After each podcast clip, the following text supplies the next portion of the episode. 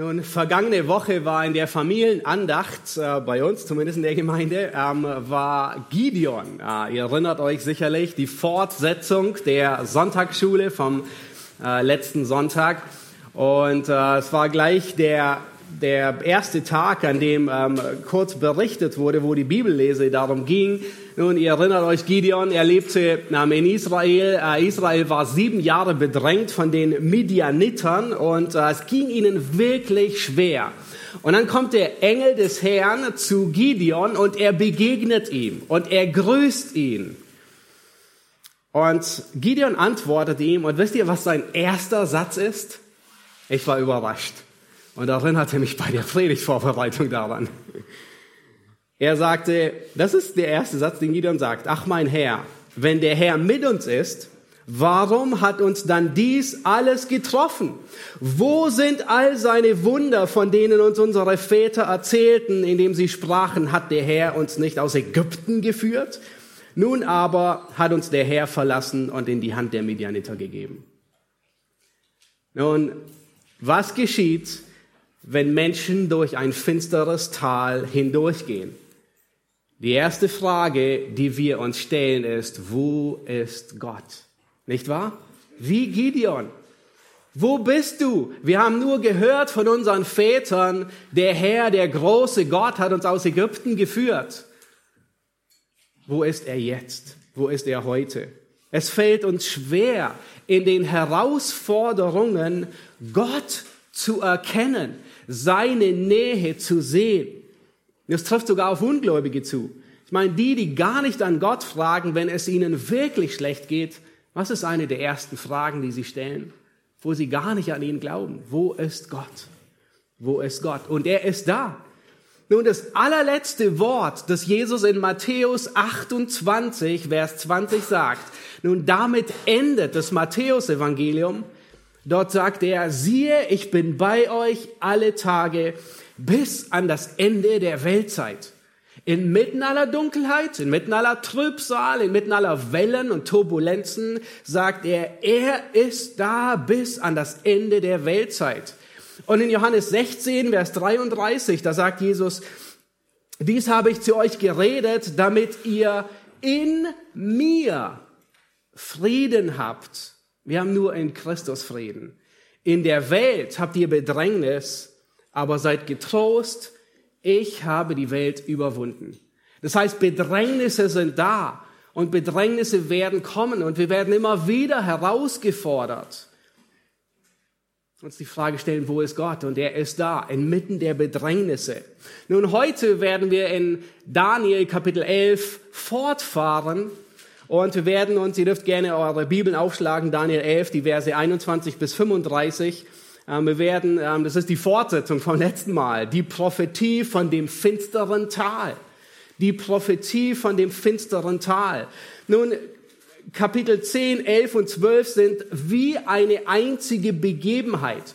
Und heute werden wir uns eine der schlimmsten Zeiten ansehen, die die Israeliten, das Volk Gottes, jemals getroffen hat. Nun, sicherlich denkt ihr an, an spätere Zeiten, 70 nach Christus, an Hitler und Stalin. Aber das waren, das waren mit auch furchtbare Zeiten. Aber was wir uns heute ansehen, war eine dieser schrecklichsten Zeiten, die tragischerweise sogar wiederholt wird. Und je dunkler das finstere Tal wird, umso mehr muss man sich bewusst sein, dass der gute Hirte gegenwärtig ist. Ja, deswegen wollen wir uns bewusst sein, weil David sagt es im Psalm, und wenn ich auch wanderte im Tal des Todes Schatten, fürchte ich kein Unglück, denn du bist bei mir. Er wusste, wer im finsteren Tal bei ihm ist, und er musste es sich immer wieder vor Augen halten. Und das haben wir genauso notwendig. Wir müssen uns die Allmacht, die Allwissenheit und die Liebe Gottes vor Augen halten. Und bevor der Engel Daniel in dieses dunkle Kapitel hineinführt, ja, es ist in gewisser Weise nur die Prophetie von dem finsteren Tal. Wisst ihr, was der, was, was geschieht, wie Gott ihn vorbereitet für diese dunkle Zeit? Könnt ihr euch erinnern, wie Kapitel 10, Kapitel 10, 11, 12 ist eine einzige Begebenheit. Könnt ihr euch erinnern, wie Kapitel 10 begann? Daniel sieht Christus. Daniel sieht den in Leinen gekleideten Menschen. Nun später im Verlauf von Daniel 11 und 12 würde Daniel den Antichristen sehen. Er würde Antiochus Epiphanes, um den es heute überwiegend geht, den Typus des Antichristen sehen. Viele schreckliche Dinge. Aber bevor er all das sieht, wen sieht er? Er sieht Christus. Und dasselbe tut Johannes. Bevor er die ganze Offenbarung sieht, all das Desaster, was kommen wird, sieht er Christus, den verherrlichten Christus. Und das haben wir so notwendig. In all den Turbulenzen primär unseren Blick auf Christus zu richten. Er sieht den, dessen Angesicht strahlt, dessen Augen wie Feuerfackeln sind, dessen Arme und Füße wie leuchtendes Erz sind, dessen Worte wie das Tosen einer gewaltigen Volksmenge ist. Und wenn wir den Blick, wenn wir diesen Christus aus dem Blick verlieren, dann ergeht es uns wie Petrus der mitten im Glauben, der im Glauben über das Wasser geht. Und als er auf den furchteinflößenden Sturm um sich herum blickt, beginnt er zu sinken und unterzugehen. Nun lasst uns beginnen und in Daniel hineinschauen. Ähm, wir werden uns die Prophetie über Antiochus Epiphanes heute ansehen. Das ist der Mann, um den es überwiegend geht. Ähm, die Predigt habe ich in drei Punkte gegliedert. Wir wollen uns die Erfüllung ansehen, also die ganze Prophetie und wie sie in Erfüllung gegangen ist. Ähm, dann werden wir nach Matthäus 24 springen und wir werden uns die Wiederholung ansehen. Wir werden uns ansehen, dass all das, was geschehen ist, sich wiederholen wird. Und dann am Schluss wollen wir uns die Ermutigung ansehen. Was hat Daniel und das Volk, das gerade aus dem Exil zurückgekehrt ist, ermutigt und was ermutigt uns? Nun, ihr erinnert euch vielleicht noch an die letzte Predigt. Ähm, auf der Karte seht ihr das. Und zwar in der letzten Predigt hatten wir sehr viel Geschichte. Heute wird es nicht so viel um Geschichte gehen, viel ähm, erwähnt, aber weitestgehend um einen König und ein paar andere.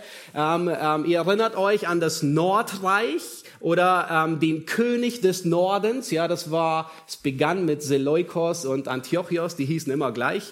Ähm, und um das äh, Südreich, das war das äh, Ptolemäische Reich, überwiegend Ägypten. Ähm, und äh, dort hießen alle Ptolemaios der Erste und heute werden wir bei dem fünften, äh, bei dem sechsten und siebten landen und uns äh, sehen, dass, ähm, äh, wie, wie die damit einhergehen. Das große Problem, nachdem Alexander der Große gestorben war, ist, sein Reich wurde nicht aufgeteilt. Und dann gab es Kriege, schlussendlich wurde es auf vier Generäle aufgeteilt. Der eine erhielt den größten Teil, Syrien, Babylon bis nach Indien, und der andere erhielt Ägypten. Ähm, und äh, ein Problem, das sich ergab, war, Sie hatten zwar den größten Teil aufgeteilt, aber diesen Teil dazwischen, ähm, zwischen Syrien und, und, und äh, Israel, den Flecken, den haben sie nicht aufgeteilt. Und die ganze Zeit ging es um die Könige, die ähm, sich äh, gebettelt haben, hin und her. Aber das waren wirklich keine schönen Kriege. Nun, heute ähm, ähm, wird es weitergehen mit Antiochus Epiphanes. Schlagt Vers, äh, Daniel 11, Vers 21 auf. Antiochus der Vierte, er wurde schon Kapitel 8 erwähnt als das kleine Horn, aber hier in diesem Kapitel bekommt er nochmal große Aufmerksamkeit. Und zwar aus zwei Gründen. Erstens, weil er extrem brutal gegen die Juden auftritt und weil er der Typus des Antichristen ist. Vers 21. An seiner Stelle wird ein Verachteter, das ist Antiochus der Vierte Epiphanes, aufkommen, dem die königliche Würde nicht zugedacht war. Aber er wird unversehens kommen und sich durch Schmeicheleien des Königtums bemächtigen. Nun, vielleicht erinnert ihr euch noch an Antiochus den Dritten, der Große. Das war der Vater von Antiochus dem Vierten, Epiphanes. Und die Römer, die verlangten von seinem Vater diese riesige Kriegsentschädigung 15.000 Talente in zehn Jahren. Und einer seiner Söhne, genau dieser, Antiochus Epiphanes, der vierte, er wurde als Geisel in Rom behalten. Er war ein verachteter. Ihm wurde das Königtum nicht zugedacht, sondern er hat es sich erschlichen. Nun, es ist ein sehr interessantes Wortspiel hier zwischen dem Antichristus, dem Typus des Antichristus und dem Christus selbst in Jesaja 53, da wird beschrieben, dass er, der Messias, der Verachtete war. Erinnert ihr euch? Er ist von uns verachtet worden. Und was für ein Unterschied ist das? Wir haben den, dem die königliche Würde zusteht, Christus selbst, und er kam und er wird verachtet, nicht angesehen. Und sein Antitypus, ist genau das Gegenteil. Er ist der Verachtete, dem die Königswürde nicht zusteht und er erschleicht sie sich durch Schmeicheleien. Unglaublich. Nun, sein Vater ist gestorben und dann hat sein Onkel Seleukos IV. weiter regiert und dann starb sein Onkel. Er war immer noch in Haft in Rom und eigentlich hätten die beiden Söhne von seinem Onkel, also die Neffen von Antiochus, äh, die hätten den Thron erben sollen. Aber was Rom getan hat, die waren ähm, politisch auch äh, sehr, sehr schlau. Sie haben den Sohn von dem Onkel, der eigentlich Thronerbe sein sollte, ausgetauscht und als Geisel nach Rom genommen. Und Antiochus, der eigentlich sowieso keinen Anspruch auf den Thron hatte, den haben sie gehen lassen. Und der zweite Sohn, der war noch im Babyalter, der konnte nicht regieren. Also haben die Römer sichergestellt, da ist keine Gefahr in Syrien. Nun, was tut Antiochus, der vierte Epiphanes? Er erschleicht sich den Thron. Er, er sammelt eine kleine Mannschaft zusammen. Er bringt den zweiten Thronerben als Baby um, lässt ihn umbringen und dann lässt er sich ganz demütig auf den Thron beten, nachdem er den Weg geebnet hatte. Er sollte nie König werden, aber er, er, er erschleicht es sich durch Schmeicheleien. Das hebräische Wort bezeichnet dies als aalglatt. Und vielleicht kennt ihr auch so Personen, ja, man kann sie nicht fassen. Die sind so, so wendig, so, so glitschig, so schleimig. Sie kommen überall durch. Überall mogeln sie sich durch, ob sie die Wahrheit sagen oder nicht die Wahrheit sagen. Sie fallen wie eine Katze immer auf die Füße. Er war gerissen. Er konnte sich den Thron erschleichen. Nun, sein Verhältnis zu Rom war nicht gut, sein Verhältnis zu Ägypten war auch nicht sehr gut. Eigentlich war er mit Ägypten sogar verschwägert. Nun, seine Schwester Kleopatra die Erste, nun, sie gebar den Sohn, der dann auf dem Thron war, ähm, und zwar Ptolemaios der Vierte, hatten wir uns vorhin kurz angesehen. Ja, das war sein Neffe, der in Ägypten auf dem Thron war. Aber dieser Neffe, der in Ägypten auf dem Thron war, der hatte schlechte, einen schlechten Vormund, er war noch sehr klein, und er, würde, er wurde gegen Antiochus aufgestachelt. Und dann begann Antiochus einen Krieg anzuzetteln gegen Ägypten, gegen seinen Neffen von seiner Schwester, die Tochter. Lass uns Vers 22 weiterlesen. Und die Streitkräfte, die wie eine Flut daherfahren, werden vor ihm weggeschwemmt und zerbrochen werden. Dazu auch ein Fürst des Bundes denn nachdem er sich mit ihm verbündet hat, wird er Betrug verüben und hinaufziehen und mit nur wenig Volk Macht gewinnen. Soweit erstmal. Nun, Vers 22 sagt, dass vor ihm alles weggeschwemmt wird, was ihm sich in den Weg stellt. Und in den ersten Jahren hat Antiochus der Erfolg wirklich regelrecht zugelacht. Er war überall willkommen. Und dann wird hier von diesem Fürst des Bundes beschrieben. Das war der hohe Priester in Jerusalem. Und zwar, er, er hat sogar einen Namen. Er hieß Onias der Dritte. Antiochus, er setzt ihn ab. Ja, ähm, er, ähm, er, er zerbricht den Bund. Mit, ähm, er setzt ihn ab und setzt seinen Bruder Jason ein.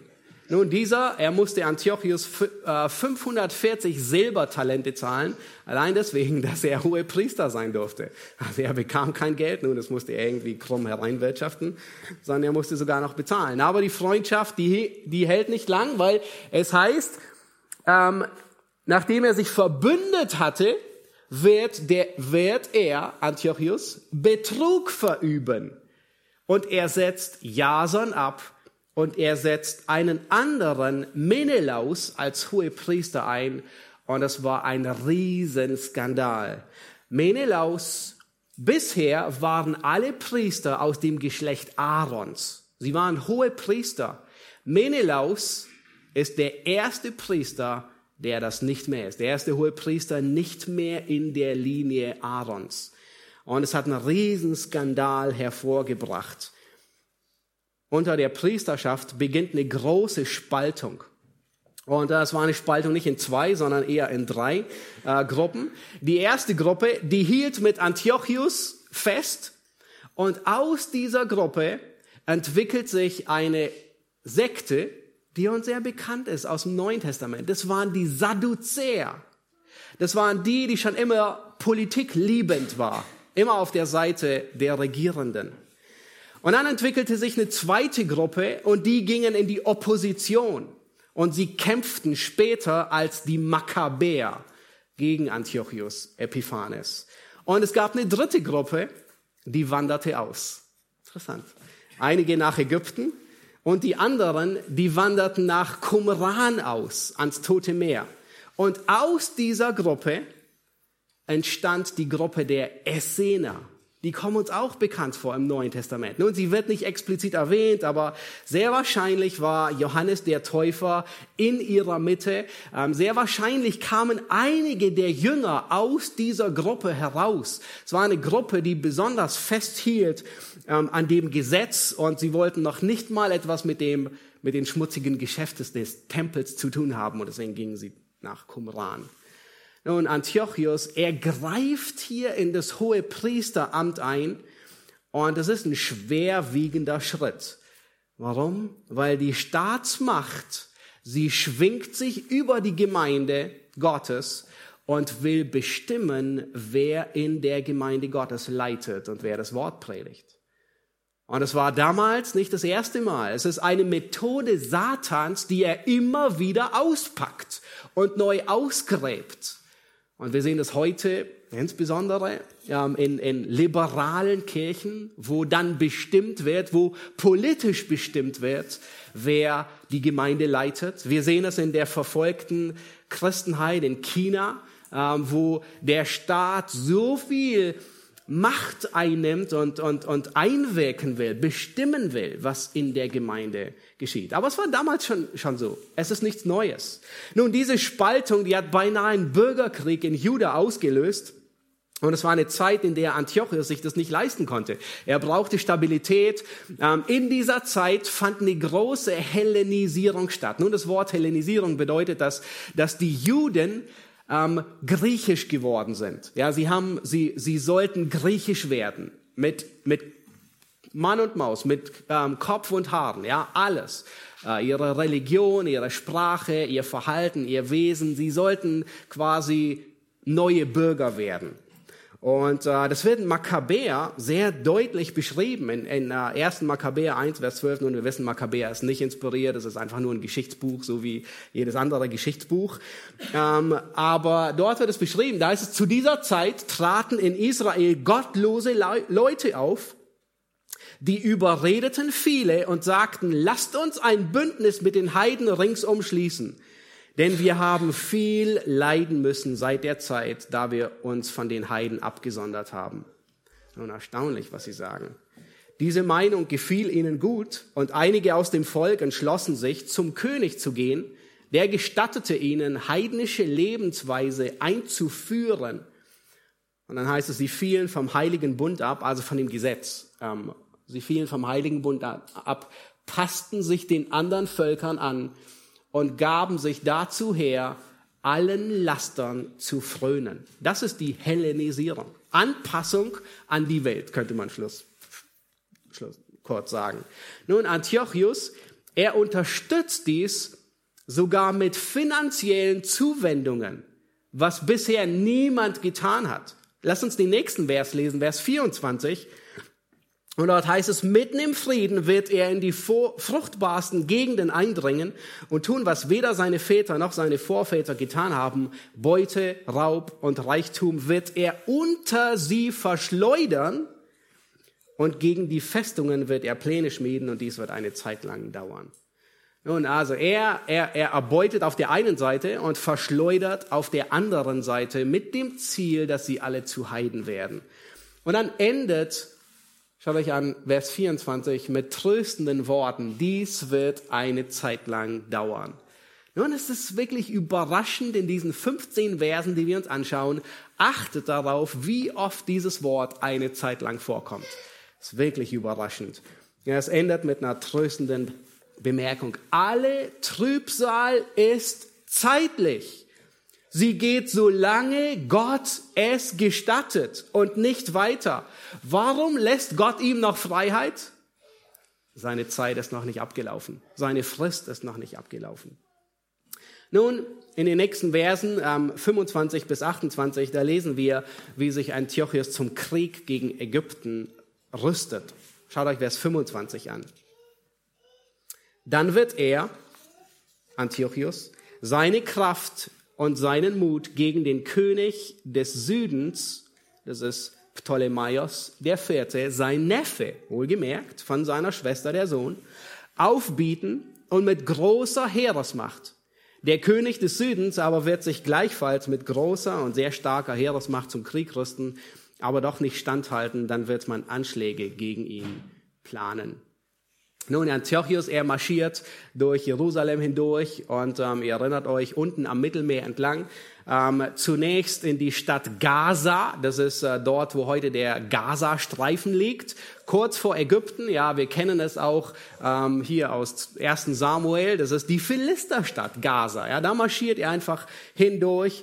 Ähm, dann besetzt er einen Großteil Ägyptens und schlussendlich zieht er gegen die Hauptstadt Alexandria in Ägypten voran.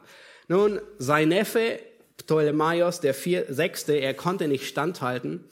Und Antiochus, er hatte großes Glück, dass die Römer gerade beschäftigt waren. Sie waren selbst in einem Krieg gegen Mazedonien und sie konnten nicht intervenieren. Sie hatten keine Zeit, ja, und sie ließen ihm einfach gewähren. Und dann heißt es, dass Anschläge gegen den König des Südens, gegen den Ägypterkönig, geplant wurden. Nun, das spielt sehr wahrscheinlich auf den Verrat von seinen Vormündern an. Ja, der König des Südens, er war, man könnte fast sagen, er war lediglich die Marionette auf dem Thron. Es waren hinter ihm andere, die die Fäden in der Hand hatten. Es waren andere, die ihn lenkten. Es waren seine beiden Vormünder. Er war selbst erst 16 Jahre alt. Nächsten Vers, Vers 26, da heißt es, und die, die seine Tafelkost essen, also von den Ägyptern, die, die mit ihm am Tisch sitzen, seine Regenten, sie werden seinen Untergang herbeiführen und sein Heer wird sich zerstreuen und viele Erschlagene werden fallen. Nun, wir schauen uns gleich an, ähm, was das ist. Und dann Vers 27, die beiden Könige, also das ist Antiochos und sein Neffe, aber haben Böses im Sinn. Sie sitzen am gleichen Tisch und reden Lügen miteinander. Aber es wird nicht gelingen, denn das Ende kommt erst zur bestimmten Zeit. Nun, auch hier wieder, das Ende kommt erst, seht ihr, das zweite Mal zur bestimmten Zeit. Nun, bevor Antiochus Alexandria stürmte, gab es ein Treffen zwischen ihm, hier zwischen ihm, Antiochus, und seinem Neffen ähm, in seinem eigenen Lager von Antiochus.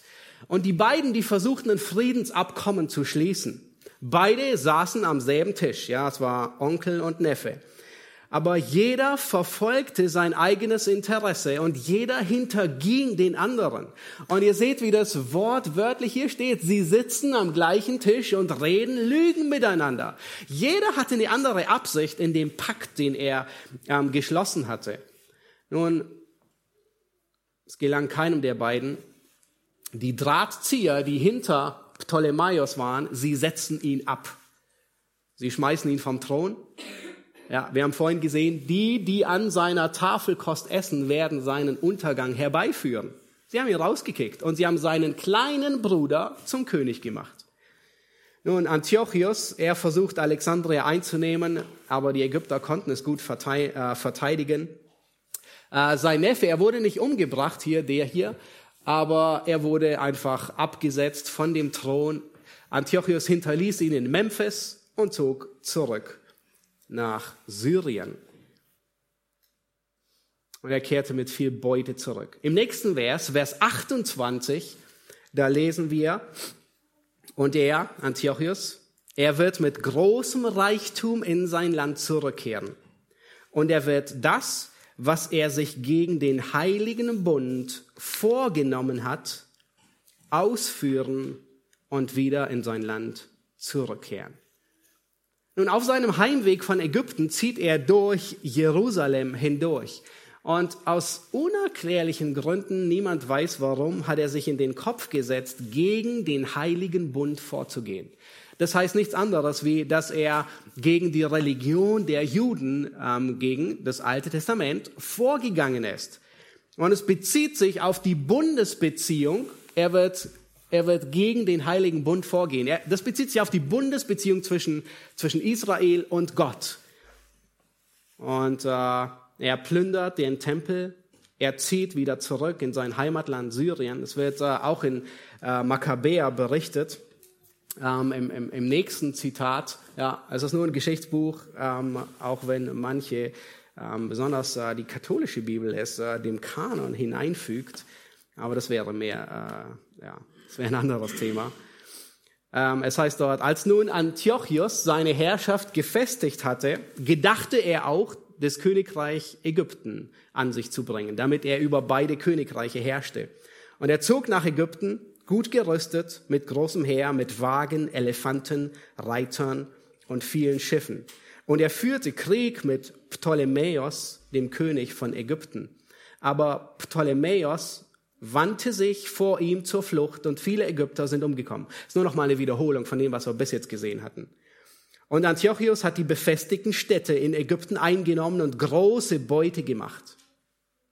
Und jetzt kommt sein Rückzug. Als er aber Antiochus in Ägypten gesiegt hatte und wieder heimzog im Jahr 143, das ist die, soweit ich weiß, die griechische Zählung, zog er hinauf gegen Israel und kam nach Jerusalem mit einem großen Heer. Und jetzt wird beschrieben, was er getan hat. Er ging frech und ohne Scheu in das Heiligtum und ließ wegnehmen den goldenen Altar, den Leuchter und alle Geräte, die dazugehören, den Tisch, auf dem die Schaubrote lagen, die Kannen, die Schalen, die goldenen Löffel, den Vorhang, die Kronen und den goldenen Schmuck vorn am Tempel und ließ den Goldüberzug abreißen. Er brauchte Geld. Er nahm das Silber und Gold, die kostbaren Gefäße und die verborgenen Schätze, die er fand, und führte alles mit sich in sein Land. Und er ließ viele Leute töten und führte lästerliche Reden durch.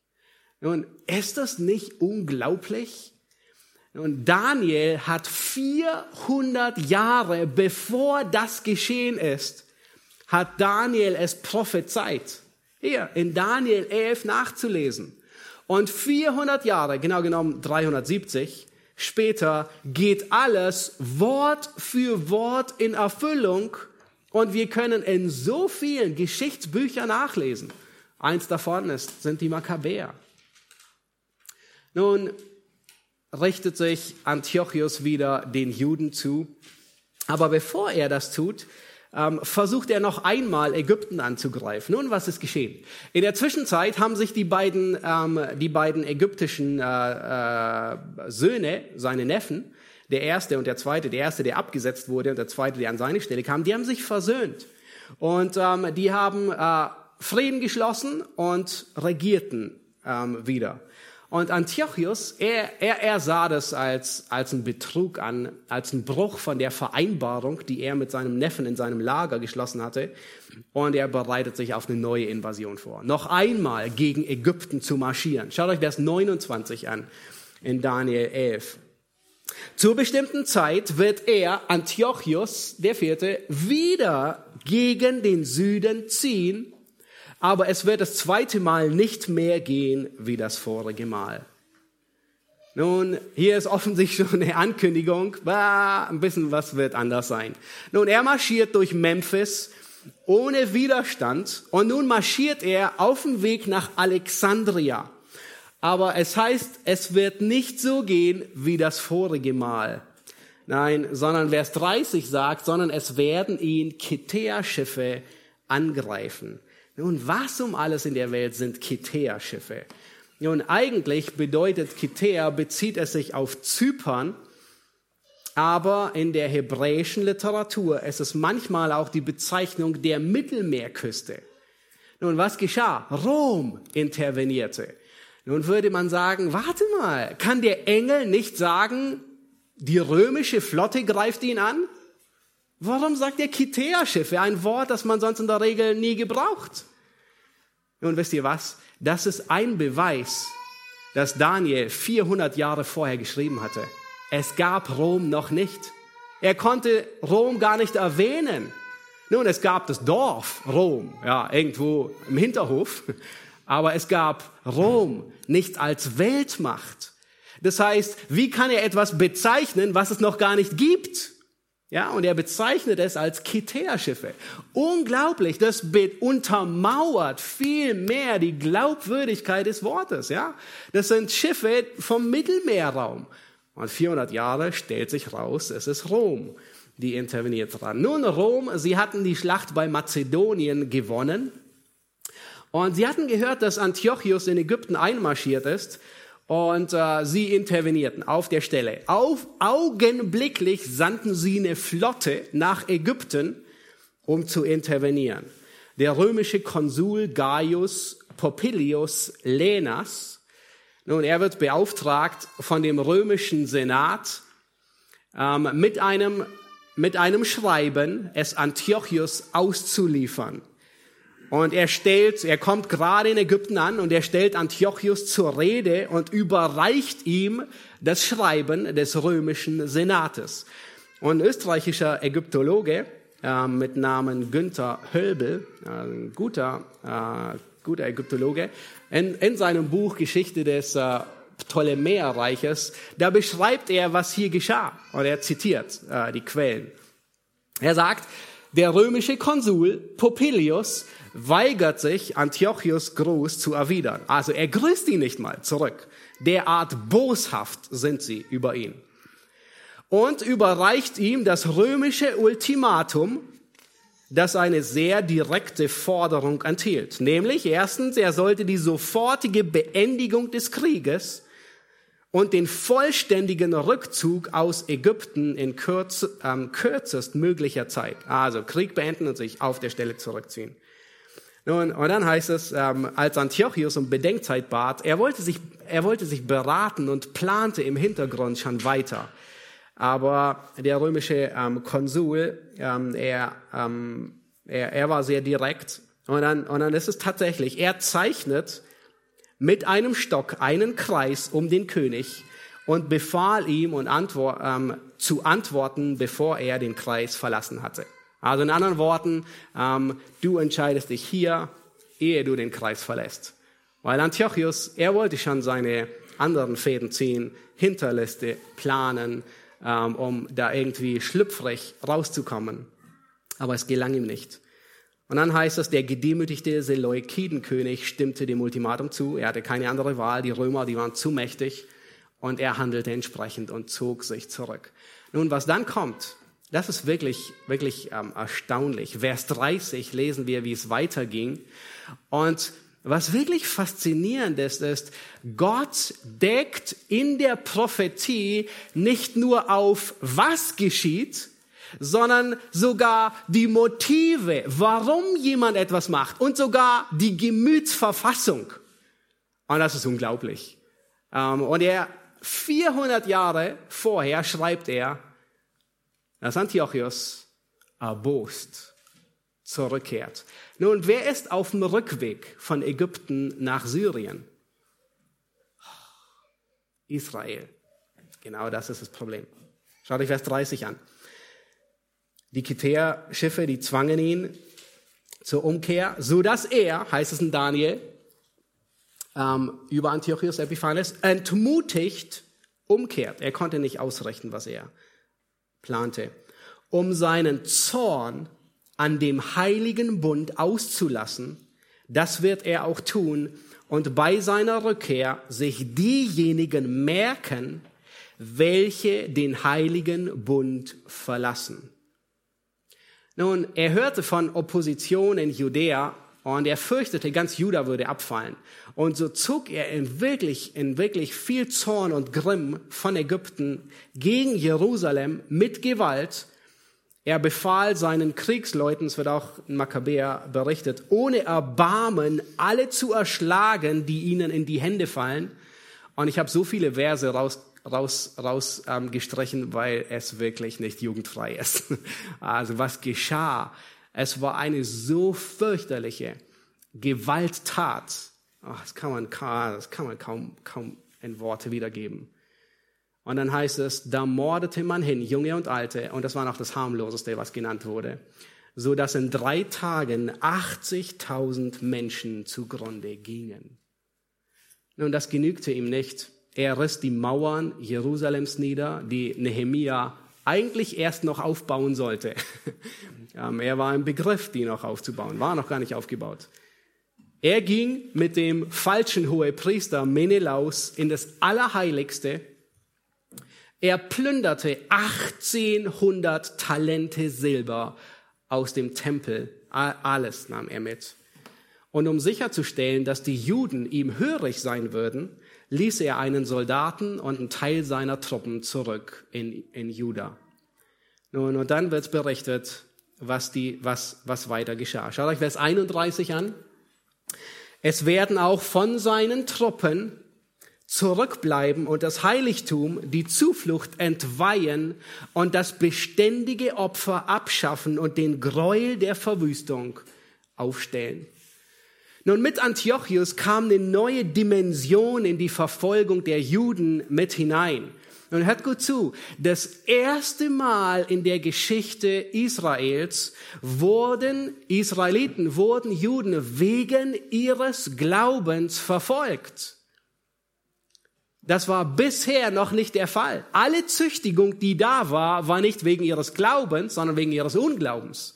Wir erinnern uns an Ägypten, sie waren Sklaven, aber sie konnten ihren Glauben weitgehend so ausleben. Ähm, ihr erinnert euch die Zeit der Richter, ja, was wir gerade in der Sonntagsschule durchgehen. Und sie waren ungehorsam, wurden deswegen unterdrückt, aber sie konnten ihren Glauben ausleben unter den Midianitern. Sie kehrten sogar wieder dahin zurück. Ähm, die babylonische Gefangenschaft, sie kamen wegen ihres Unglaubens dorthin, aber sie konnten weitestgehend ihren Glauben dort ausleben. Überall. Aber jetzt mit Antiochus Epiphanes ist das erste Mal ein Angriff auf ihren Gott, auf ihre Religion. Nun, zur Festigung von seiner Herrschaft hatte Antiochus, ließ er sich, er, er führte den Kult ein und er ließ sich Theos Epiphanes nennen. Nichts mit Theo zu tun. Theos, Gott, und Epiphanes, der leibhaftig erschienene Gott. Selbst der säkuläre Geschichtsschreiber Plötz, ja, das dicke Buch, spricht davon. Für ihn war die Religion der Juden eine Bedrohung seines Reiches. Und so ordnete er im Dezember 167 vor Christus eine neue Verfolgungswelle an.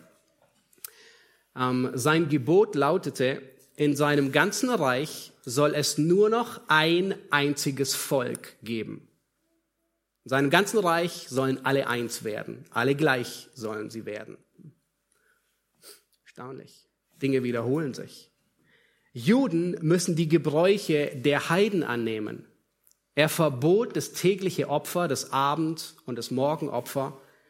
Nun, wer beim Halten des Sabbats erwischt wurde, der wurde umgebracht.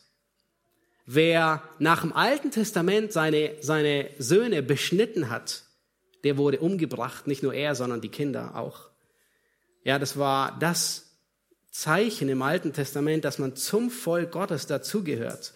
Und am 15. Kislev Dezember, da wurde der Altar Gottes im Tempel, da wurde auf den, auf den Altar der griechische Gott Zeus Olympias draufgesetzt. Der Altar wurde Zeus geweiht und es wurden Schweine auf dem Altar Gottes in Jerusalem geopfert. Unvorstellbar. Das ist, was mit dem Gräuelbild der Verwüstung hier gemeint wird. Und, und Makkabäer, die, die sprechen tatsächlich vom Gräuelbild der Verwüstung. Nun, öffentlich, die Soldaten, die kamen ähm, in die Städte, öffentlich auf dem Markt und vor dem eigenen Haus wurden Juden gezwungen zu opfern und zu räuchern. Ähm, Antiochus, er ließ das, das, alle Gesetzbücher zerreißen und verbrennen. Ähm, er wollte nicht, dass Gottes Wort existiert. Und wer mit einer Abschrift des Alten Testaments gefunden wurde, der wurde ebenfalls umgebracht. Eine fürchterliche Verfolgung um des Glaubens willen. Nun, viele flohen und versteckten sich und blieben standhaft. Schaut euch Vers 32 an. Dort heißt es, und er, Antiochus der Vierte, Epiphanes, wird die, welche gegen den Bund freveln, durch Schmeicheleien zum Abfall verleiten. Die Leute aber, die ihren Gott kennen, werden festbleiben und handeln. Nun, seine Politik war einfach unterdrückend. Diejenigen, die sich, die griechisch wurden, in ihrem Glauben, in ihren Werten, in ihrem Leben, denen ließ er gewähren. Die hatten jede, jede mögliche ähm, Erleichterungen und mit allen anderen ging er scharf ins Gericht uns irgendwie bekannt vor, gewisse ähm, Dinge wiederholen sich. Aber viele blieben Gott treu. Und ein Priester mit Namen Matthias, also nicht Matthias, sondern Matthias, er war der Vater von Judas Makkabäus, er zog in die Stadt Modein. Nun, wer von euch hat vor einer Woche ähm, von dem Ehepaar aus Israel gehört, die in der Türkei ähm, wegen Spionageverdacht äh, eingebuchtet wurden? die kamen aus Modein, also der Stadt, die hier erwähnt wird. Nun, mittlerweile sind sie wieder freigelassen, nachdem ein paar ähm, Politiker telefoniert hatten. Die Abgesandten von Antiochus, die kamen in diese Stadt Modein und sie forderten jeden auf, das Gesetz Gottes zu verlassen und Antiochus zu opfern und zu räuchern. Matthias, der Priester, der aus Jerusalem wahrscheinlich geflohen war oder sich dann ähm, dahin zurückgezogen hatte, er war irgendwie einer der angesehensten Bürger und so bat man ihn, mit dem Opfer zu beginnen. Und, und er sagt Folgendes, das wird festgehalten, ähm, was er sagte. Und äh, er sagt, wenn auch alle Völker dem König Antiochus gehorsam wären und alle von dem Glauben ihrer Väter abfielen und in das Gebot des Königs einwilligten, so wollen doch ich und meine Söhne und meine Brüder nicht vom Gesetz unserer Väter ablassen. Sehr vorbildlicher Mann. Also ich hoffe, wir sehen ihn wieder im Himmel. Ähm, in anderen Worten sagt er nichts anderes wie Josua. Ich aber und mein Haus, wir wollen dem Herrn dienen. Wir wollen treu bleiben. Nun, was dann geschah, das, da überschlugen sich die Ereignisse. In dieser Schlange kam ein Jude nach vorne geeilt und er wollte freiwillig opfern. Und Matthias ihm stach es durch das Herz und der Eifer um das Gesetz entbrannte. Er wird, glaube ich, ein bisschen glorifiziert. Ähm, in äh, in den, der Literatur der Makkabäer wird er beschrieben als der Eifer des Pinehas überkam ihn. Also wie als Pinehas damals im äh, äh, in, in zweiten Mose äh, die ähm, Übeltäter durchstochen hat er. Aber es ging ihm durchs Herz und aus Eifer für das Gesetz brachte er den Juden um. Und er, und er brachte die ganze Gesandtschaft des Antiochus um. Daraufhin sind sie geflohen aus der Stadt und äh, einige haben sich ihnen angeschlossen. Das war der Beginn der makkabäischen Aufstände. Und diese, dieser Aufstand, der war eine lange, blutige Feindschaft, die sich über mehrere Jahre hinwegzog. Nun weiter heißt es in unserem Text in Vers 33, und die Verständigen im Volk werden die vielen unterweisen. Sie werden aber eine Zeit lang, hier das dritte Mal, ja, dem Schwert, dem Feuer, der Gefangenschaft und der Plünderung unterliegen. Nun, wer sind diese Verständigen? Ähm, Im Buch Daniel wird er einer der Verständigen genannt. Ja, die, die Leute aus Qumran, die nannten die Weisen die Verständigen. Das sind Gläubige, die Einsicht haben und sie können das Gesetz Gottes auf die Gegenwart anwenden. Und sie werden die vielen unterweisen. Das heißt, alle werden sie unterweisen, die ihrem Gott treu bleiben. Und schon wieder heißt es eine Zeit lang. Ja, eine heftige Verfolgung ähm, ähm, wird ausgeweitet, aber sie trifft nicht alle. Nicht alle erleiden das Martyrium. Das Böse, das darf nur so lange wüten, wie Gott es erlaubt. Und das sehen wir hier bei Antiochus, das sehen wir unter Nero später, das sehen wir unter Domitian, das haben wir unter Hitler gesehen, was uns die Geschichte erzählt. Der Antichrist, sogar Satan selbst, sie sind an der Leine Gottes. Sie dürfen nur so weit gehen, wie Gott es ihnen gestattet. Nun, dieser 33. Vers, er macht drei Dinge klar. Erstens, wer sind die wirklichen Gegner von einer antichristlichen Regierung? Es ist nicht eine militärische Befreiungsbewegung, sondern es sind die, die Gott treu bleiben bis in den Tod. In, in Verführung, in Verfolgung, zum richtigen Verhalten verhilft nicht irgendwie eine Taktik, auch keine politische Partei zu bilden, sondern die Bibel zu studieren. Das ist so einfach. Aber er sagt, die Weisen, die Verständigen im Volk werden die vielen unterweisen. Und wir sehen auch in der Not erweckt Gott Lehrer und Gemeindeleiter, die bereitwillig Gottes Wort schulen und lehren und dadurch zu Hirten werden. Nun lasst uns weiterlesen, Vers 34. Dort heißt es, und im Unterliegen werden sie ein wenig Hilfe erlangen und es werden sich viele heuchlerisch an sie hängen. Nun, inmitten all dieser Grausamkeiten und Verfolgung werden sie ein wenig Hilfe erfahren. Nun, der Verlauf der Geschichte, der zeigt auf, dass diese kleine Hilfe unter anderem die Makkabäer waren. Ja, das macht, das macht deutlich, erstens, ähm, das ist eine Anerkennung ähm, und eine Dankbarkeit für das, was die Makkabäer taten. Gleichzeitig macht es aber auch deutlich, dass das sehr begrenzt war. Es war nur eine kleine Hilfe, die sie, die sie erlebten in dieser großen Bedrängnis. Es war nicht, es war nicht die Rettung.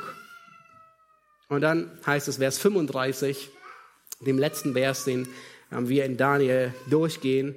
Auch von den Verständigen, also von denen, die unterweisen, werden etliche unterliegen, damit unter ihnen eine Läuterung geschehe, eine Sichtung und Reinigung bis zur Zeit des Endes. Denn es währt bis zur bestimmten Zeit. Nun, hier ist in Daniel 11, man könnte fast sagen, ähm, ein Ende von einem Kapitel, weil es sagt, bis zum Ende ja, das heißt, diese Sichtung, die wird immer wieder sein. Und mit dem nächsten Predigtext werden wir sehen, dass es mit der Ära des Antichristen weitergeht. Nun, Antiochus, er starb. Drei Jahre später wurde der Tempel wieder eingeweiht. Ähm, das werden wir dem nächsten Berlin auch wieder sehen, das äh, Chanukka-Fest. Ähm, äh, Mitte Dezember ähm, ist ein, eine Erinnerung an die Wiedereinweihung des Tempels nach drei Jahren Verwüstung und Gräuel der, Ver, Gräuel der Verwüstung. Und Jesus selbst hat dieses Fest gefeiert. In Johannes 10 heißt es, es fand das Fest der Tempelweihe statt und es war Winter. Es ist Winter. Und es wurde gefeiert. Und Jesus war da, wo er deutlich macht, dass er das Licht der Welt ist, dass er der Errettung ist. Nun, warum sind diese 15 Verse, die wir uns bisher angesehen haben, so wichtig? Weil sich die Ereignisse wiederholen werden. Aber dann nicht mehr auf diesem kleinen Fleck der Erde zwischen Syrien und Ägypten, sondern es wird dann eine globale Kulisse sein. Und das ist, was wir uns jetzt ansehen werden. Wir wollen uns die Wiederholung ansehen von den Ereignissen, die geschehen sind. Antiochus, man kann sagen, er war die Miniaturausgabe des Antichristen. Antiochus, der vierte, Epiphanes, er war die Vorschau ähm, des Antichristen. Sein Charakter wird im Antichristen sichtbar und wiedergespiegelt. Er hasst den lebendigen Gott. Er hasst jeden, der dem lebendigen Gott nachfolgt. Er hasst das Wort des lebendigen Gottes. Und er wird mit aller Härte und Unterdrückung regieren. Und diesmal nicht nur Israel knechten, sondern die ganze Welt. Und er zwei Gründe dafür. Erstens, ähm, wir haben gesehen in Daniel, da geht es jetzt in der Prophetie. Mit wem müsste es eigentlich weitergehen? Einfach so chronologisch nach Antiochus Epiphanes mit den Römern. Christus erwähnt werden, aber all das wird nicht erwähnt, ja, sonst geht unmittelbar mit dem Antichristen weiter. Und der zweite Grund ist, in der Ölbergrede Jesu finden wir einen sehr wichtigen Hinweis. Dort erwähnt Jesus, das schauen wir uns gleich an, dass der Gräuel der Verwüstung noch zukünftig ist. Warte mal, wie kann es sein? Haben wir gerade nicht gesehen, dass der Gräuel der Verwüstung bereits aufgerichtet wurde? Ja, haben wir gesehen. Und wie kann Jesus sagen, dass, dass das, was Daniel gesagt hat, noch zukünftig ist? Weil Daniel zweimal vom Gräuel der Verwüstung redet. Ähm, das erste Mal, da wo wir es gerade gelesen haben, Kapitel 11, Vers 31. Und wenn ihr einmal umschlagt in euren Bibeln in Kapitel oder zweimal, Kapitel 12, Vers 11, da werden wir dasselbe noch einmal finden. Und das ist das zukünftige Ereignis, von dem Jesus spricht, wo es heißt, das beständige Opfer wird beseitigt und der Gräuel der Verwüstung aufgestellt. Und es sind 1290 Tage. Die Ereignisse unter Antiochus, die, die hier geschehen sind, die wiederholen sich mit dem Antichristen. Nun, man könnte wirklich sagen, Satan, er hat zu jeder Zeit, hat er versucht, einen Mann nach seinem Geschmack, man könnte fast sagen, Satan versucht, einen Mann nach seinem Herzen über die ganze Weltherrschaft zu setzen und die Weltherrschaft unter ihm zu vereinen. Könnt ihr euch erinnern, wer der Erste war in 1. Mose? Kurz nach der Sintflut? Nimrod. Ein Mann, den Satan benutzt, um ihn, um die ganze Weltherrschaft zu knechten. Aber Gott grätscht dazwischen. Und er schickt die Sprachverwirrung. Eben, dass es noch nicht, weil die Zeit noch nicht da ist. Und Gott tut es immer wieder. Ein anderer Mann, den Satan wahrscheinlich benutzen wollte, war Nebukadnezar, um, um alle zu unterjochen. Und Gott grätscht dazwischen. Er rettet Nebukadnezar. Und dann die anderen Reiche, das, das Medo-Persische, das Griechische Reich, Alexander der Große, Antiochus, das römische Reich, Hitler und viele andere Männer, wo Satan immer wieder bestrebt ist, die ganze Weltherrschaft zu vereinen. Und Gott grätscht dazwischen, weil es noch nicht an der Zeit ist. Aber die Zeit wird kommen. Daniel 7 kündigt den Antichristen an. Daniel 9, ja, wir, wir, sind schon durch mehrere Kapitel durchgegangen, kündigt den Antichristen an. Daniel 11 kündigt den Antichristen an. Offenbarung 11, 13, 14, 15, 16, 17 und 19 sprechen alle von der Zeit, die noch kommen wird. Aber mit 19 wird es zu Ende gehen. Nun lasst uns Matthäus 24 aufschlagen. Ihr dürft entweder aufschlagen oder mitverfolgen. Und wir werden da einige Verse lesen und sehen, dass all das, was wir bis jetzt festgestellt haben, dass es sich wiederholt. Daniel 24, Vers 9 dann wird man euch der Drangsal preisgeben und euch töten. Und ihr werdet gehasst sein von allen Heidenvölkern um meines Namens willen. Also es ist hier eine Verfolgung um Christi willen. Nicht, weil man was auch immer nicht einhalten will oder tun will, sondern um Christi willen. Vers 10, und dann werden viele Anstoß nehmen, einander verraten einander hassen. Nun kommt uns vor wie die Zeit, die Hellenisierung unter Antiochus Epiphanes. Und dann heißt es, weil die Gesetzlosigkeit überhand nimmt, wird die Liebe in vielen erkalten. Dasselbe Muster, Verführung, Unterdrückung. Ja, für Gott ist Verführung schlimmer wie Terror und Verfolgung. Vers 15. Wenn ihr nun den Gräuel der Verwüstung. Oh, steht bei euch auch Gräuel der Verwüstung? Ja. Überall. Und Jesus spricht hier von dem Gräuel der Verwüstung. Und er sagt nochmal explizit, damit es kein, keine Verwechslung gibt. Er sagt, ja genau der, von dem durch den Propheten Daniel geredet wurde. Wenn ihr den an heiliger Stätte stehen seht, Zukunft, nicht Vergangenheit, dann fliehe. Vers 21 denn dann wird eine große Drangsal sein, wie von Anfang der Welt an bis jetzt keine gewesen ist und auch keine mehr kommen wird. Vers 29. Bald nach der Drangsal jener Tage wird die Sonne verfinstert werden und der Mond wird seinen Schein nicht geben und die Sterne werden vom Himmel fallen und die Kräfte des Himmels erschüttert werden. Und dann wird das Zeichen des Menschensohnes am Himmel erscheinen. Und dann werden sich alle Geschlechter der Erde an die Brust schlagen und sie werden den Sohn des Menschen kommen sehen mit den Wolken des Himmels, mit großer Kraft und Herrlichkeit. Nun, Jesus sagt, das steht noch bevor, das kommt noch, das wird sich wiederholen. Nun, manche würden sagen, oh, das hat sich schon erfüllt. Das war 70 nach Christus ähm, ist der Gräuel der Verwüstung aufgerichtet worden. Es war die Zerstörung des Tempels und die, ähm, wo Jerusalem zerstört wurde. Nun, nein. 70 nach Christus wurde der Tempel zerstört, aber es wurde kein Gräuel der Verwüstung in den Tempel gestellt. Versteht ihr den Unterschied? Es war nichts im Tempel, sondern nur der Tempel wurde zerstört. Zweitens wird von hier in Matthäus 24 wird von einer fürchterlich schlimmen Drangsal gesprochen. Eine, die so schlimm ist, die die Welt noch nie gesehen hat. Ja, wissen, dass da Wehen sind. Und es hat noch nicht stattgefunden, diese Drangsal. Die Offenbarung spricht davon, dass diese Drangsal noch kommen wird. Drittens, in, in Matthäus 24 haben wir gesehen, dass am Ende der Drangsal Christus wiederkommt mit Macht und Herrlichkeit. Nun wäre das schon geschehen, ich glaube, das hätten alle von uns mitbekommen. Aber es ist noch nicht geschehen. Es steht noch aus. Die Offenbarung spricht davon, dass es noch aussteht. Nun, vielleicht denkt ihr so bei euch selbst, und das habe ich auch immer wieder, gedacht, das höre ich auch immer wieder, warum ist Prophetie manchmal so kompliziert? Habt ihr es auch schon gedacht?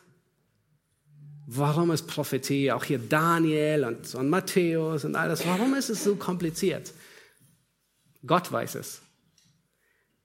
Er hat sie so gegeben und er wusste, dass wir unsere Schwierigkeiten damit haben. Und ich denke, er verfolgt eigene Ziele, ganz sicher verfolgt er eigene Ziele. Ich kann mir einige vorstellen. Ähm, ich kann mir vorstellen, dass Gott uns demütig und abhängig halten will. Und was wäre, wenn wir alles wissen, wie es kommen wird? Wenn wir Zeit und Datum und alles, alles perfekt wüssten. Ah, nun, wir würden uns ausruhen, wir wären stolz, wir sagen, das ist der Plan Gottes, wir würden nicht an unsere Arbeit gehen. Und genau das will Gott. Gott will, dass seine Gemeinde in der Naherwartung lebt, auch wenn es noch eine Weile dauert. Und deswegen hat er seinen Jüngern nicht gesagt, wann er zurückkommt. Er wollte, dass seine Jünger in jeden Augenblick erwarten und an der Arbeit sind. Nun, wenn Sie gewusst hätten, es dauert 2000 Jahre, und wer weiß, wie die Kirchengeschichte ausgesehen hätte. Wer weiß, wann wir mit dem Evangelium erreicht, geworden, erreicht worden wären. Gott hat seine Gründe. Und ich denke, ein dritter Grund ist, warum ist manchmal Prophetie so kompliziert? Der Feind hört mit. Es ist nicht die Enigma, die Verschlüsselung, die Prophetie, die ist nicht verschlüsselt und mit einem perfekten Code gesichert. Satan kennt die Prophetie, ich würde fast sagen, besser wie du und ich. Er ist besser in der Eskatologie, in der Auslegung der Prophetie, wie wir sind, weil er kennt sie schon ziemlich lange. Und er würde alles tun, um Gottes Ratschluss zu durchkreuzen. Aber auch er weiß nicht, wann gewisse Zeitpunkte da sind und wann Gott tut, was er tut. Gott skizziert ganz bewusst Dinge, um deutlich zu machen, er ist über der Prophetie und trotzdem sagt er nicht, wann es geschieht. Nun, wir gehen davon aus, dass die Gemeinde zu diesem Zeitpunkt, den wir gerade in Matthäus 24 gelesen haben, dieser Zeitpunkt der großen Bedrängnis, das, was sich wiederholen wird, wir gehen davon aus, dass die Gemeinde nicht mehr da sein wird. Das heißt, alle, die heute gerettet sind, hey, wir, wir sind bei dem Herrn, wir freuen uns. Alle, die heute nicht gerettet sind, nun, zieht euch warm an. Das ist wirklich herausfordernd, was kommen wird. Und wir hoffen und wünschen niemandem, durch diese Zeit hindurchzugehen. 1. Thessalonicher 4, Vers 17 sagt, dass wir, die Gläubigen, entrückt werden, bevor der Sohn des Verderbens erscheinen wird. Aber was geschieht dann? Haben wir nicht gesehen, das sind Gläubige? Oh ja, in dieser Zeit, da werden viele zum Glauben kommen. Viele Juden werden sich bekehren. Da sind zwei Zeugen, die später in der Offenbarung erwähnt werden, die dreieinhalb Jahre nichts anderes tun werden, wie predigen, predigen, evangelisieren, evangelisieren. Und sie werden sogar Zeichen und Wunder tun und es belegen, dass sie wahre Propheten Gottes sind. Und manche werden zum Glauben kommen und ganz viele, die werden sich, die werden Weihnachten feiern, wenn die endlich gestorben sind. Nun, ich gebe zu, diese Verse hier in Daniel, die fühlen sich manchmal so an, als würden wir uns mühsam Zentimeter für Zentimeter durch die ganzen geschichtlichen Ereignisse nach vorne kämpfen. Und äh, für manche ist es vielleicht aufregend, wie den Mount Everest äh, mühsam zu erklimmen, und für andere ist es furchtbar einschläfernd. Und vielleicht denkst du, okay, wo ist die Ermutigung hier in diesen Versen? Nun, die Ermutigung, zu der kommen wir jetzt. Wir müssen das ganze Bild vor Augen haben. Wir haben heute nur 15 Verse gesehen. Aber das ganze Bild ist Kapitel 10, 11 und 12. Gott wollte diese Offenbarung geben. Und Gott hat keine Kosten und Mühen gescheut, seinen Engel, seinen Erzengel, den allerbesten, den er hatte, loszuschicken mit 21 Tagen Verzögerung, Kampfverzögerung, um diese Botschaft an den Mann zu bringen. Das heißt, Gott investiert viel, um diese Botschaft weiterzugeben. Es war eine wichtige Botschaft für Daniel. Es war eine wichtige Botschaft für die Leute, die aus dem Exil zurückkehrten. Und hört gut zu, genauso wie diese Prophetie, die wir gerade hier, Antiochus Epiphanes, die wir gerade gelesen haben, genauso wie diese Prophetie ihren Glauben stärken sollte, genauso wird dieselbe Prophetie unseren Glauben stärken. Nun, wie das? Nun, ihnen stand alles bevor. Und wir sehen zurück und sehen, alles hat sich erfüllt. Alles ist geschehen. Dieselben Wahrheiten über Gott, die Daniel und die Juden aus dem Exil gelernt haben und getröstet haben und ermutigt und gestärkt haben, dieselben Wahrheiten aus diesem Text sind die Wahrheiten, die uns heute Trost und Mut und Zuversicht und Hoffnung geben. Und welche Wahrheiten finden wir? Ich möchte zwei besonders hervorheben und äh, damit schließen. Die erste ist, Gott verliert weder den Überblick noch die Kontrolle. Was hat Daniel gelernt? Was haben wir gelernt? Was haben wir gesehen? Gott kennt alles und Gott lenkt alles. Gott kennt alles und er lenkt alles. Er hat über alles den Überblick und er verliert nie die Kontrolle. Viermal steht immer wieder eine Zeit lang, eine Zeit lang. Vers 24, Vers 27, Vers 33, Vers 35. Bis zur bestimmten Zeit. Bis zur bestimmten Zeit. Ja, Gott hat die Zeitpunkte festgelegt. Er ist weder zu spät noch zu früh. In deinem Leben, in unserem Leben als Gemeinde, im Leben der Gemeinde, im Ratschluss Gottes über diese ganze Welt. Er ist immer pünktlich. Er kommt nie zu spät und nie zu früh. Gott ist ein Gott der Geschichte. Nun, Vielleicht bist du auch manchmal herausgefordert in der Schule ähm, durch, durch Kameraden, die, dich, die dir die Frage stellen, oh, woher weißt du, dass Gott existiert? Nun, brauchst du einen Beweis? Willst du einen Beweis, dass Gott existiert? Es gibt einige. Die Bibel nennt uns Die Schöpfung, die ist immer auf unserer Seite. Die Schöpfung ist immer auf unserer Seite, um Gott zu beweisen. Die Bibel, sie nennt uns das Gewissen. Sogar ein Atheist, der Gott ablehnt, hat ein Gewissen. Er hat Moral. Das ist angeboren. Ah, ja, ist nicht anerzogen. Hier ist ein weiterer Beweis für die Existenz Gottes. Und zwar was für ein gewaltiger. Gott hat sich mit der Geschichte überprüfbar gemacht. Du kannst nachvollziehen, ob Gott die Wahrheit sagt. Und hier haben wir eine Prophetie, die 400 Jahre vorher niedergeschrieben wurde und sie trifft exakt und präzise ein. Obwohl manche, ähm, manche äh, äh, äh, Stämme noch gar nicht noch gar nicht bekannt waren, wie die Römer. Er konnte gar nicht sagen, es sind die Römer, die kommen, weil sie noch nicht gab. Es war nur ein Dorf in Rom. Gott beweist, dass er derjenige ist, der wusste, was in dieser Prophetie vor sich geht, was geschieht. Nun, das heißt, Gott existiert außerhalb der Zeit.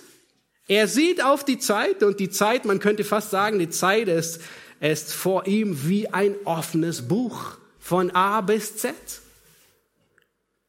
Für ihn, es liegt alles glasklar da. Und er existiert außerhalb. Deswegen kommt er nie zu spät. Kommt er nie zu spät. Bei ihm läuft die Zeit nicht ab. Er ist nie aufgehalten. Und das macht so deutlich. Du kannst wissen, diese Prophetie macht so deutlich, unser Gott, dieser Gott ist der einzige Gott und er ist der einzig lebendige Gott. Was für eine Zuversicht. Wir dürfen an ihn glauben. Wir, wir, Gottes Wort überzeugt uns, ja, er existiert. Nun, vage Prophetien versuchen Menschen immer wieder zu machen. Und man findet sowas jeden Tag in der Tageszeitung und am Horoskop. Aber wisst ihr, das Sprichwort sagt, auch ein blindes Huhn findet mal ein Korn. Und das trifft dort insbesondere zu. Aber wisst ihr, so detaillierte Prophetie 400 Jahre vorher zu geben, das kann nur jemand tun, der die ganze Geschichte kennt und lenkt. Das kann nur jemand tun, der den Überblick und die Kontrolle über das Weltgeschehen hat. Gott ist exakt und er ist präzise. Nun wisst ihr, was geschieht? Wir haben gesehen, die Prophetie, die ist so präzise in Erfüllung gegangen. Und was geschieht mit der Prophetie, die noch aussteht? Sollten wir annehmen, dass sie genauso präzise in Erfüllung geht? Genauso, weil Gott derselbe ist. Nur die zweite Wahrheit, die wir ähm, aus diesem Text lernen und die Daniel ermutigt hat und die uns ermutigt, ist Blicke auf Christus. Erinnert ihr euch an den Anfang? Erinnert ihr euch, wie Daniel, wie diese ganze Vision gestartet ist, wie sie losgegangen ist? Wie bereitet Gott Daniel vor für diese drei Kapitel? Er sieht Christus, den verherrlichten Messias.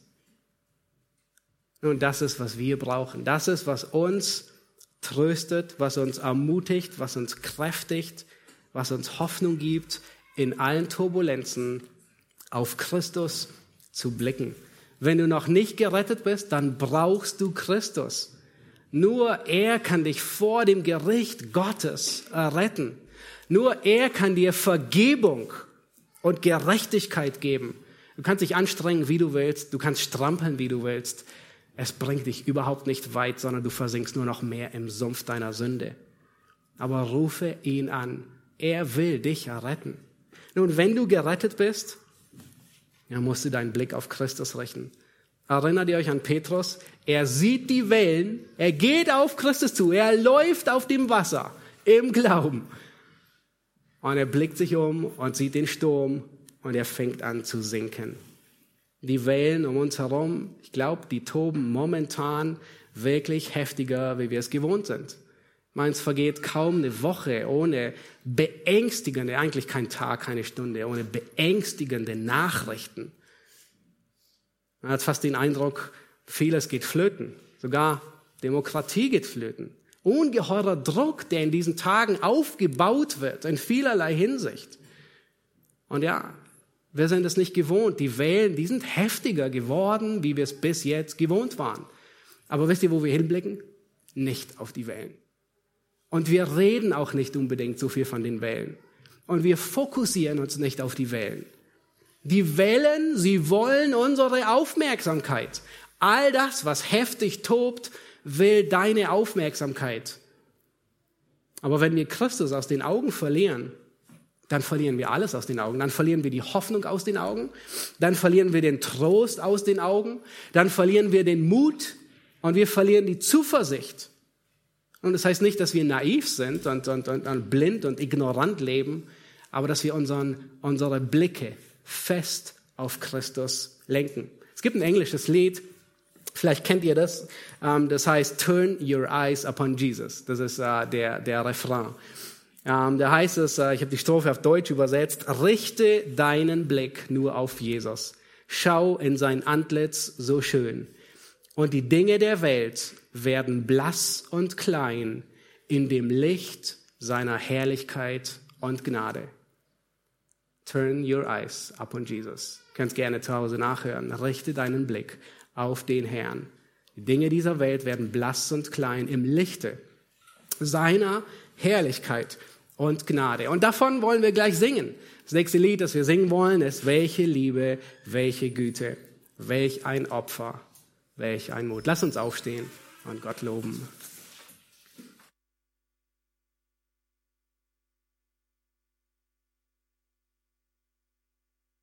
Diese Verse durch dein Wort in so großartiger Weise ermutigt worden sind.